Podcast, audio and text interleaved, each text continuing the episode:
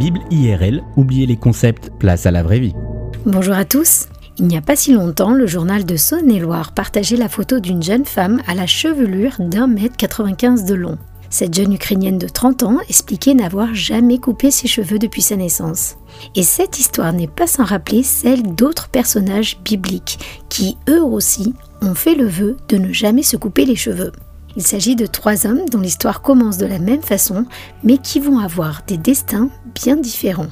Il s'agit de Samson, un juge, un chef militaire de l'Ancien Testament à l'époque où il n'y avait pas de roi en Israël, de Samuel, le dernier des juges et le premier des prophètes, qui a exercé son ministère au temps des tout premiers rois d'Israël, et de Jean-Baptiste, le dernier des prophètes de l'Ancien Testament, à une époque où on comprend qui est le Messie, c'est-à-dire le véritable roi. Samson, Samuel et Jean-Baptiste sont tous les trois le fruit d'un véritable miracle. Ils sont tous les trois nés de femmes stériles à qui Dieu va prophétiser une grossesse par la voix de ses serviteurs. Et tous les trois vont être consacrés au service de Dieu avant même leur naissance. Cette consécration porte un nom, c'est ce que la Bible appelle des Niséréens. Samson, Samuel et Jean-Baptiste se devaient de suivre des règles assez strictes, symboles de qui ils étaient, comme par exemple ne jamais se raser la tête ou se couper les cheveux. Tous les trois ont été choisis par un Dieu qui va les équiper de dons spirituels hors du commun pour accomplir une mission en vue de préparer la venue du roi.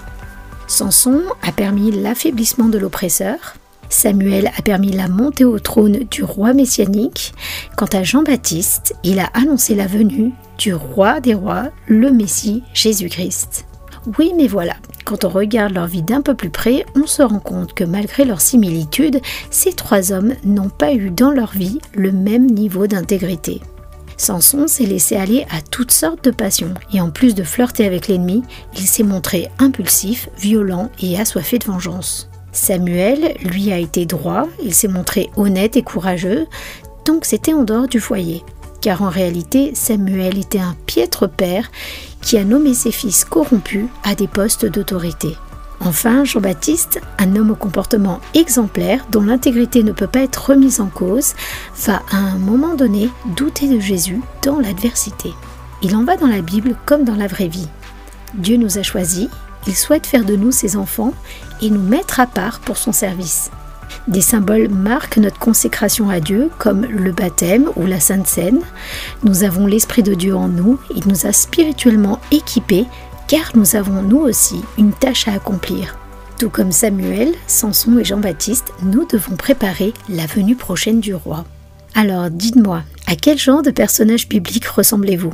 Êtes-vous un Samson, un Samuel ou bien un Jean-Baptiste? Merci pour votre écoute et à bientôt